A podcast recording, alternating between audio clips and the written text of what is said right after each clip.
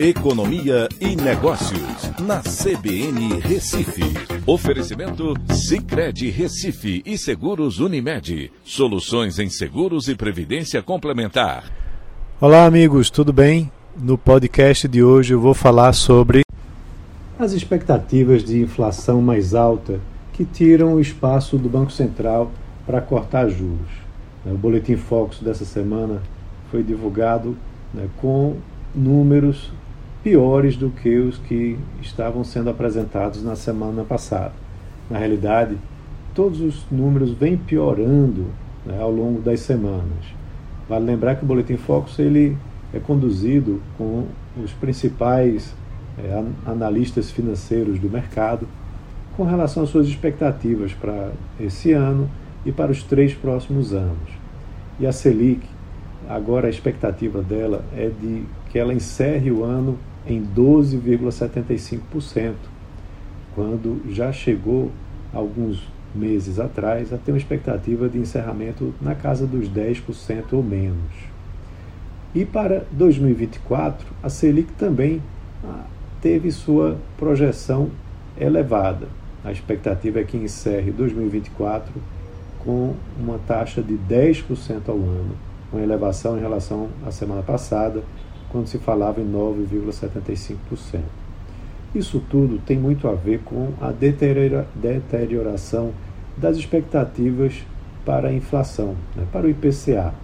Essa semana a expectativa é que o IPCA encerre 2023 em 5,79%, né, acima do teto da meta e acima das previsões da semana passada e de quatro semanas atrás. Para 2024 e 2025, também houve uma elevação da previsão de inflação. Agora se espera que 2024 encerre o ano com uma inflação de 4% e 2025 de 3,6%. Tudo isso, quando a gente vai olhar a expectativa de crescimento da economia para esse ano, caiu né, para 0,76% e para o ano que vem se manteve em 1,5%. Isso é uma consequência né, de expectativas em relação a justamente como o governo quer pressionar o Banco Central para que ele reduza as suas taxas de juros. Nos cálculos de hoje, o Banco Central acredita que é necessário um juro real que fique entre 7% e 8% para desinflacionar a economia.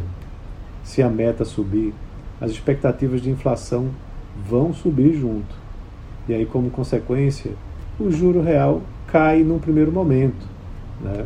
A política monetária fica sendo menos contracionista.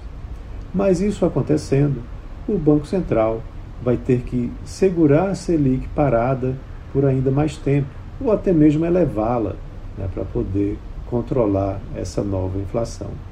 Então, é uma situação bastante complexa.